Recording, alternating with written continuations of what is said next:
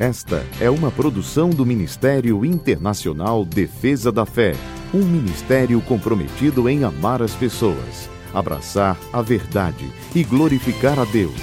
Para mais informações, acesse defesadafé.org. Oi, eu sou Camila Licurgo e venho aqui para apresentar o nosso devocional de hoje.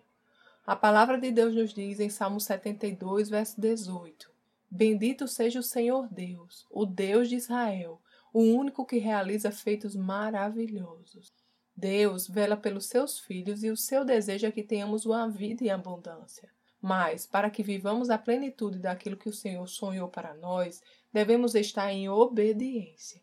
A vontade de Deus é que vivamos os seus planos e desfrutemos de sua boa, perfeita e agradável vontade para a nossa vida mas quem decide se iremos viver isso ou não somos nós. Deus nos presenteou com livre-arbítrio e para ele isso é algo muito importante e bastante respeitado. O Senhor respeita cada uma de nossas escolhas e suas consequências. Ele nunca nos forçará a nada. Tudo em nossa vida se move de acordo com as nossas escolhas. Se escolhemos obedecer a Deus, iremos colher os frutos da obediência à Sua palavra e a vontade de Deus para a nossa vida será algo real. Já se escolhermos viver de acordo com a nossa própria vontade e de acordo com a concepção do que achamos bom para nós, iremos desfrutar dos frutos dessa nossa decisão. Acontece que nós não temos condições de saber nem o que irá acontecer em nossas vidas nas próximas horas. Será que realmente somos capazes de traçar um plano efetivo para o nosso futuro?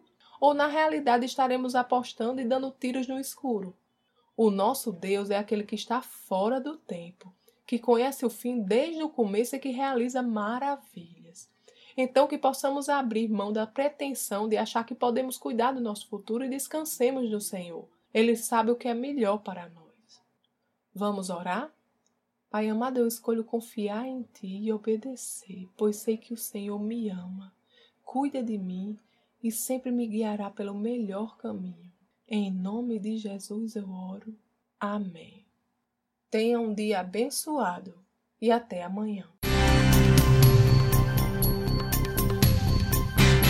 Essa foi uma produção do Ministério Internacional Defesa da Fé, um ministério comprometido em amar as pessoas, abraçar a verdade e glorificar a Deus. Para saber mais sobre o que fazemos, acesse defesadafé.org.